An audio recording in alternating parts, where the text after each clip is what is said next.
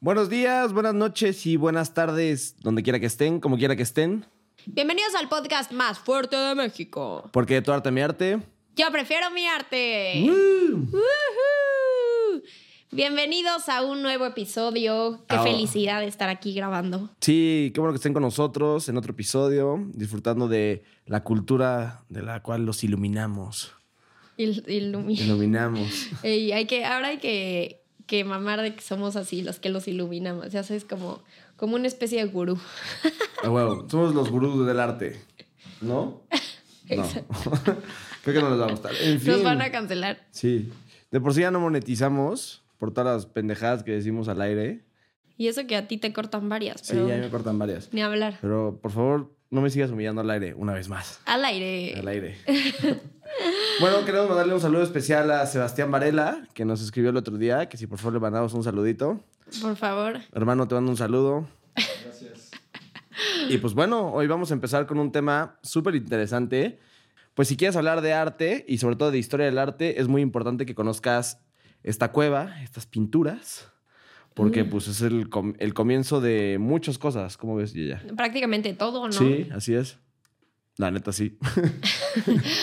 Entonces hoy vamos a hablar de Altamira. La cueva de La Altamira. cueva de Altamira. Pues ¿quién es Altamira? Que tiene una cueva. ¿Se come Altamira? Pues ¿cómo, cómo llegaron a una cueva, pinche Altamira? Como- Pues, güey, como cualquier político en México, ¿no? O sea, nada más se- seis años y ya la avenida principal, ¿no? Avenida Alfredo del Oye, si, si tú fueras, si tú fueras a una calle en México, o sea, si le pusiera tu nombre a una calle en México, ¿cuál sería? A Reforma. ¿A Reforma? O sea, en vez de Reforma fuera Wally, DJ Wally. DJ Wally. Sí, sí, o sea, porque, porque además... Exacto, porque además, o sea, como que muchos que saben como Doctor González, no, no. Doctor Río de la Loza, ¿no? Que no se llama DJ Wally. DJ Wally. e- Ese cuate era disc jockey. ¿Y ustedes, ¿sabes? Feritian? Pues yo. Mm, no sé. No sé, no sé. No sé, güey. Sealer. Ah, Sí, pues hay son. una, ¿no? Ahí Schiller. Sí, pero no es lo mismo. ¿Y tú? O sea, si puedes escoger una calle en México, ¿cuál sería? Yo escogería el viaducto. ¿El viaducto? Es enorme, ¿no? El, y- pero sabes que el viaducto es molesto. Saber que vas Sí. a pasar por el viaducto y dices, puta. Puta, Horas, madre. ¿no? Súper gris. El otro día fui Es con- gris, el otro día fui entonces creo que me representa muy bien.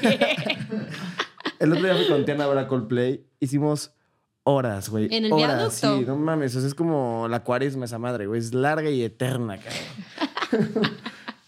Pero bueno. bueno, ahora sí vamos a hablar de la cueva de Altamira. Altamira. Bueno, esta cueva, vamos a empezar a decir por dónde. eh, pues vamos a empezar por decir en dónde está, ¿no? Pues sí. ¿En dónde está? En Cantabria. En Cantabria, Santander. Sí, sí. eh, Santander es la capital de Cantabria, entonces está como a unos eh, kilómetros de ahí. Obviamente no está en Santander. Tu familia es de ahí, ¿no? Sí, la familia de mi mamá es de Santander. Es Wow. montañesa. Es montañesa. Así se dice. Así se dice. Los montañeses, sí. ¿Y qué? ¿Traen una chamarra leñador y el pedo o no? No, no tanto No así. tanto, ok. Casi, pero no. Bueno, eh, esta región fue poblada por Homo sapiens y se dice que en la época de hielo eh, pudieron haber sobrevivido porque como está pegada al mar o está cerca del mar, como tú bien sabes, que eh, Santander está Aparte es pegado al frío mar. de a madre. Exacto, es frío de a madres, pero está pegado, al, está pegado al mar, entonces hace que la temperatura o el clima se suavice debido al mar. Y entonces esto permitió que mm, varias... Este, Nómadas. Pues sí, sí, varias nómadas, pero sobre todo este grupo de Homo sapiens se pudiera instalar ahí y pudiera vivir en cuevas. Y una de esas cuevas fue la cueva de Altamira, ¿no? Exacto. Ok. Y bueno, ahí los nómadas que iban y se refugiaban y se instalaban en, en las cuevas, pues hacían grabados en, en rocas y poco a poco fueron descubriendo nuevos estilos, nuevas formas y de ahí fue creciendo su arte figurativo y también fue como se fue, literal se creó la pintura, que Literal. ¿Qué o sea, pedo? Es, es como la primera creación de pictórica dentro del mundo, o de las primeras creaciones. Sí, pues sí, más bien se considera la primera creación pictórica dentro del mundo. Y esto es increíble porque, o sea, no se consideraba como un ornato, es decir, un adorno o algo que, pues, adornara el lugar, ¿no? Se consideraba, pues, la expresión gráfica de los ritos y de las creencias que había dentro de la cueva. Eso está cañón, ¿no? O sea, como que, qué pensaban, en qué creían, cuál era su estilo de vida y lo pintaban a través de... y para invocar también, según esto. Sí, justo. Entonces, este, pues bueno, esa es la primera creación pictórica dentro de la historia del arte. ¿Cómo Eso está, está bien interesante porque la verdad es que todos crecimos, crey- crecimos creyendo Ajá, sí. que pues los cavernícolas, Sí. ya sabes, pintaban eh, pues así nada más por pintar, ¿no? Como de hoy que hace esto, ahí te va. Ajá, y, no sabemos que en verdad era para invocar y hacer rituales y ceremonias y eso. O sea, qué nivel de espiritualidad y qué interesante podría existir desde ese momento. Y también es súper interesante recalcar que pues, el arte es tan cabrón y es tan importante en nuestras vidas que desde antes de que estos güeyes ya hablaran, Literal. ya existía el arte. O Exacto. sea, Antes del lenguaje ya, existía la pintura, ¿no? Y al final fue como una especie de. Pues la pintura y el arte fue el paso a la comunicación. Y sabes que me parece increíble lo poco que sabemos de ello, ¿no? O sea, no sabemos nada, lo único que sabemos es que pues, hay unas pinturas en la pared, en la piedra, y pues ya es lo único que sabemos. Pero yo, yo culpo a las primarias y a las secundarias, porque este tema suele dar mucha hueva. O sea, pinturas rupestres y "Ah, qué, qué hueva. Qué O hueva. sea, güey, ¿qué, qué voy a saber si es son pinches Pedro Picapiedra haciendo muñequitos en una pared hueva? Sí, y hueva. no, no, no, la verdad es que no. Sí, mal por la primaria, mal por la secundaria. La verdad es que enseñan muy poco este tema y lo deberían enseñar de una manera como nosotros se lo vamos a explicar a ustedes, de una manera mucho más casual, mucho más alegre. Porque igual y Mariola, tus maestros de primaria son. Uh. Oye, bueno, entonces eh, est- esta cueva eh, tiene como, eh, ¿cómo te diré? Como dos representaciones muy importantes. Una son los caballos rojos y otras son eh, los grandes bisontes. O sea, bueno, estas son las dos principales. Además, yo sé que tú traes eh, más animales que, que pintaban en, en la pintura, pero bueno, o sea, el periodo más antiguo, eh, que es el solustrense, fue hace 17.500 años. Esos No son los caballos rojos que aquí van a aparecer. Y si nos están viendo. Y también eh, los grandes bisontes se pintaron hace 14.500 años en un periodo denominado magdaleniense. ¿Ok? Ese es un poco posterior al solustrense. Y son como las primeras representaciones dentro del arte. Y es algo como súper importante que si quieren hablar de arte, tienen que saber. Exacto. Ujú. También está muy cañón que estos cuates desarroll- desarrollaron todos los métodos para mezclar pigmentos, para hacer pinturas y eso. Sí. Que usaban eh, el ocre, que por favor dinos El qué es. ocre, que es este, el ocre mineral, que está destinado hacia el color rojo, y el negro, que era el carbón, ¿no? O sea, solo utilizaban dos colores, era el rojo y el negro, y eran eh, eh, compuestos de estos dos materiales. Y que pues es la tierra con, con óxido de hierro. Y eh, bueno, también usaban carbón, huesos mezclados. Eso está cañón. Y los Sí. huesos de los han de haber sacado los animales, me imagino, sí, ¿no? sí, supongo. obvio. O bueno, también si alguien, se les, si alguien se les enfriaba ahí, Pues es que sí, o antes, sea... antes de la pijama de madera, el hueso, los ahí para acá. Digo, es que, digo, no, no, no, no sé mucho de ellos, pero por ejemplo, hay una, hay una tragedia en, en el mundo del rugby, que hay una película también. Tú, mi querido cineasta, ¿me podrías ayudar con esto? El rugby, chiquis. Tenemos un amigo que es de la selección mexicana de rugby. Felicidades, pinche chiquis. Le mandamos un saludo. Tercer lugar en los Bahamas. Tercer lugar en las Bahamas. Nos escribió el otro día que por favor le mandáramos saludos, así que... Lo queremos mucho y es un fregón. Un saludo. Pero no, lo que te estaba contando es que eh, hay una película por- que está basada en una historia real de un equipo de rugby, eh, la cual la película se llama Los sobrevivientes de los Andes. Ajá. Y es de un equipo de rugby que va en un avión y el avión se estrella en los Andes y pues no tienen pues qué comer y se comen unos a otros. No manches, Es un instinto de supervivencia. Qué asco. Pero antes a lo mejor esos huesos, pues no sé, son de animales o Pues sí, a lo mejor de alguna personita. Pues yo creo que para ese entonces era de ambas, ¿no? Pues sí, quién sabe. La verdad es que no tengo ni idea, pero pues Y bueno, había huesos, ¿no? También había huesos. Y también usaban saliva y grasa animal ok. para, para el pigmento. es súper importante eso porque esa es una manera como de conservar la pintura y que sobre todo que no se caiga y que no se... Pues sí, como que se desprenda de la pared. Entonces Aparte, es muy importante. justo para hacer las siluetas de las manos, soplaban el pigmento, o sea, aparte de con los huesos, como ya lo habíamos dicho, en un hueso seco y como le, lo vaciaban, o sea, lo dejaban Ah, ya. hueco y Como so- si fuera el, túnel- el este de Crayola, que le hace así... uf. Ah, Ándale, ándale. Ajá. Y ahí soplaban el pigmento en el hueso. Está increíble Que eso. A lo que debe de haber olido eso. Wow. Pero sí. ¿A qué haber olido? A los juegos de McDonald's. Uh, no, puta, ojalá. Es una ojalá. sensación de niño que cuando te entras a un juego de McDonald's decías, huele yo a mierda. yo siento lugar". que olía todavía más fuerte y te voy a decir qué tan fuerte olía. ¿Qué tan fuerte? Olía igual que el túnel de Chester Chetos en Kitsania. igual, en la ciudad de los niños. A eso olía. Wow, e- ese sí es, ese es- sí es un buen dato. O sea, es conciso, me recuerda perfectamente a lo que olía y sí olía madre. Oye, ya los más grandecitos se metían al túnel a darse sus besos, ¿no? Sí. Chester Chetos. Por eso siempre había gente con linternas ahí. ¿Cómo? A mí no me tocó eso. A mí sí me tocó que sacaran unos que otro. No. Niñitos, oigan, ¿qué, qué onda? Yo digo, yo no, yo estaba siempre en el pediatra. De, yo a esa edad me Yo siempre estaba en el yo a esa edad me ponía los tatuajes del cereal, ya sabes. Sí, sí, por supuesto, la ciudad de los niños, gran infancia. Me, pero bueno. me sentía súper rebelde. Oye, ¿por qué no nos cuentas en qué año se descubrió esta cueva? Bueno, esta cueva se descubrió en 1868 por Modesto Cubillas, era un explorador pues, español, ¿no? Y cuando se descubrió, eh, se eh, confirmó que sí pertenecía al, al periodo paleolítico. Esto quiere decir eh, al periodo paleolítico superior, porque se divide en inferior, mediano y superior. El superior es de 35.000 a 10.000 años antes de Cristo. O sea, No hace un chingo. Sí, literal, un chinga madral. Literal. Entonces, este, se descubrió en esa época y cuando se descubrió, la gente decía como, no, obviamente esto es falso. O sea, alguien quiere hacer dinero con esto, como en todo, ¿no? Y nos está viniendo a decir que esto tiene miles de años y no sé qué. Entonces, pues la gente no creía que era, este, que era real la cueva, ¿no? Pero después de hacer varios experimentos con uranio, el uranio, el mismo material que usan para hacer las bombas nucleares, lo utilizan para saber eh, qué antigüedad o cuántos años tienen ciertos materiales. Y gracias a este material eh, descubrieron que sí tienen miles y miles de años. Entonces, por eso que entra dentro de las primeras eh, obras de la historia del arte y se considera una de las grandes obras junto con la de los demás periodos. De hecho, se le denomina la Capilla Sixtina del arte rupestre. Wow, está cañón. Está cañón.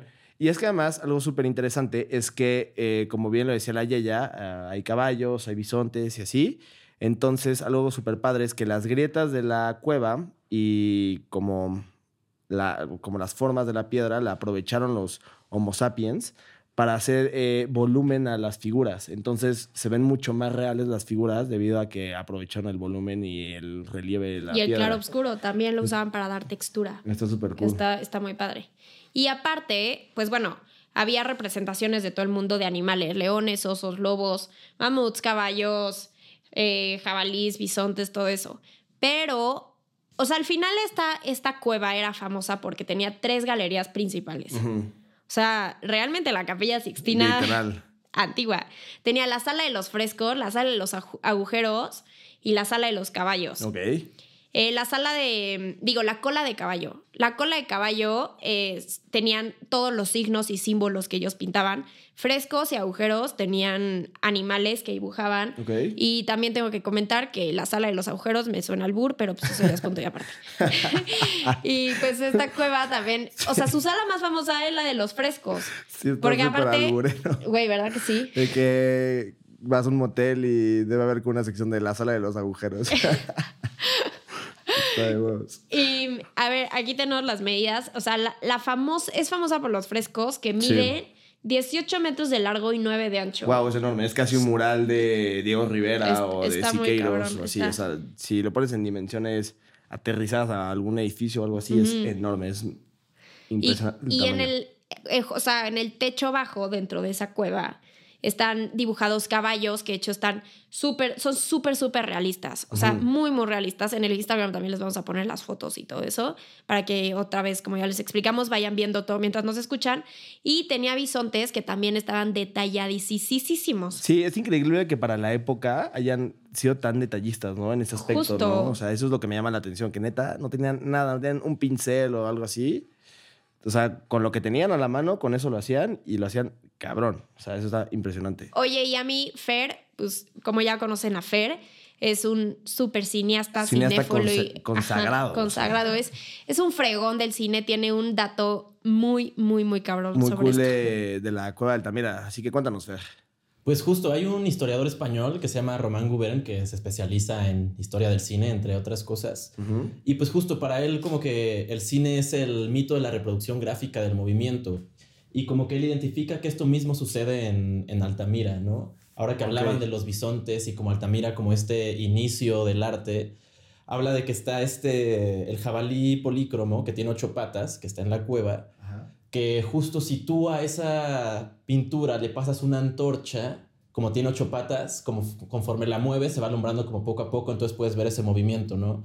Entonces, según Gubern, esta es como la primera como prueba gráfica de la intención de un ser humano por captar el movimiento, que a fin de cuentas es lo que hace el cine para luego reproducirlo, ¿no? Entonces habla de Wow. esto como un Wow, protocine de alguna manera, ¿no? Entonces es la cuna de todas las artes, no solo, pues no solo la pintura, pues, sino también otras. Oye, Ah, podríamos ¿qué decir. pedo con eso? Sí, que me explotó la cabeza, literal. Wow. O sea, no mames que desde ese entonces ya hasta cine querían hacer estos güeyes. 35 mil años antes de Y Cristo. nosotros pendejeándolos toda la vida. Literal, güey. O sea, yo.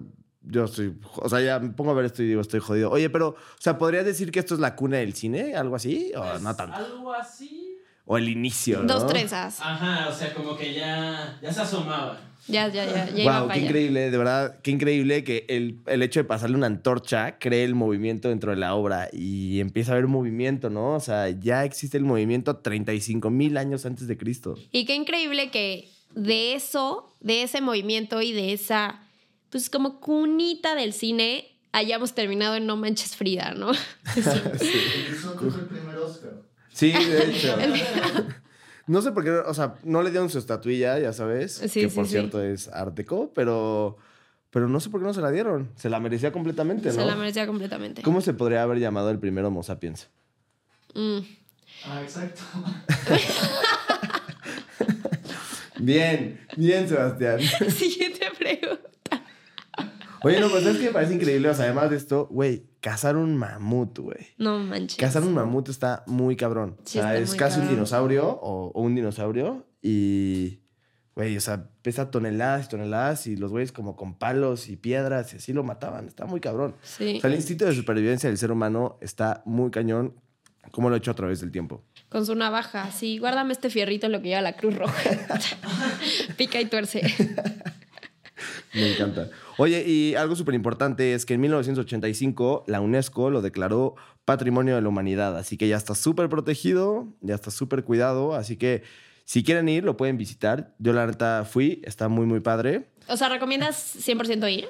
O sea, La neta. Sí, pero si te, si te late como todo el trip de ver como los inicios del arte, así si la neta como que te da un poco de hueva, te puedes ir por unos calamares a Santander directamente. Sí, así como, como papás llevar a sus hijos que no les vale madres, Sí. los matan, ¿no? Sí, sí, sí te matan. O sea, si a tus papás neta les da la pergua del arte. Y sí se ven muy cañón las, las Sí, eso sí está cañón. O sea, lo que está cañón es, como tú bien lo comentabas, el realismo y lo detallado que son las obras. O sea, eso sí está impresionante. Eso sí yo, vale sí, 100% yo sí tengo ganas de ir. Pero, eh, ¿qué te iba a decir? Eh, hay otra historia eh, que es como muy famosa, que es la cueva de Lascaux, así es en francés, Lascaux. porque está en Francia, en el sur de Francia.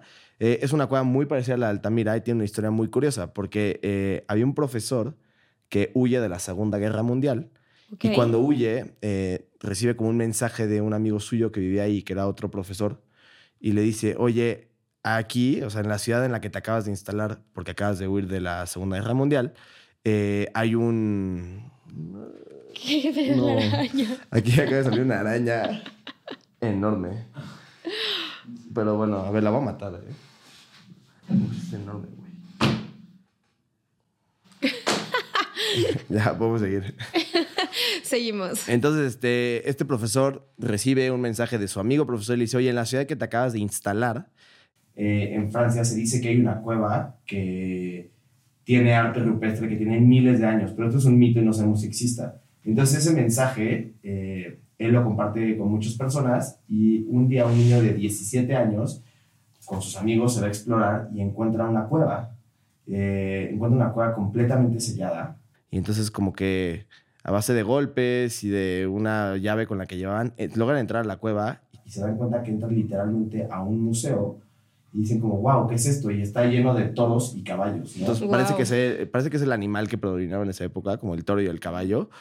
Y desde ahí eh, está súper protegida esa cueva, pero lamentablemente, eh, como ha estado mucho tiempo expuesta y al aire libre, las pinturas están cayendo. Pero justo habías comentado que había como, o sea, que gracias a que se sellaron las cuevas por Ajá. lluvias y eso no se, No se sé. jodieron tanto, ¿no? Justo, es que, bueno, eso es en la, en la- en la cueva de Lascaux, pero en la, en la cueva de Altamira, eh, hubo un derrumbe natural eh, que selló la cueva eh, bastante, digamos, no por completo, pero sí bastante.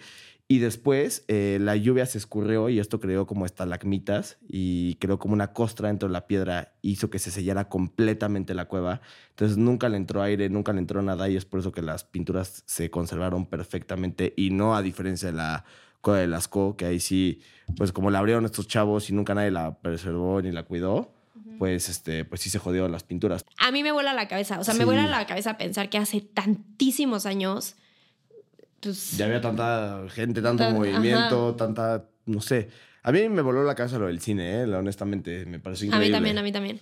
Oigan, y aparte tenemos otro, otro tema cultural. Sí, en nuestra, No tiene nada que ver con arte, pero nos parece muy interesante que nos va a contar Wally. en nuestra nueva sección que se llama No me digas que La a Chuchita, la bolsearon. Ujú. Que es de la que vamos a hablar. Bueno, ya les habíamos explicado, pero como, pues, mitos, frases, todo esto mexicano, historias, anécdotas y así, que, que son relevantes y la vez que son datos que, que si un día los sacas en una cena, te sacan de un apuro y quedas muy bien. ¿no? Exacto, justo. Así que vas a cenar con tus suegros y lo tiras y es como, ay, ese hombre es súper culto. El chiste va al suegro. Para los dos. Entonces, no sé si alguna vez has escuchado que los hombres en México no cumplen 41 años. Oh, sí, sí, que sí. del 40 se saltan al 42. Ujú. Ok, bueno, esto tiene un trasfondo muy importante y es que el número 41 está asociado con la homosexualidad en México.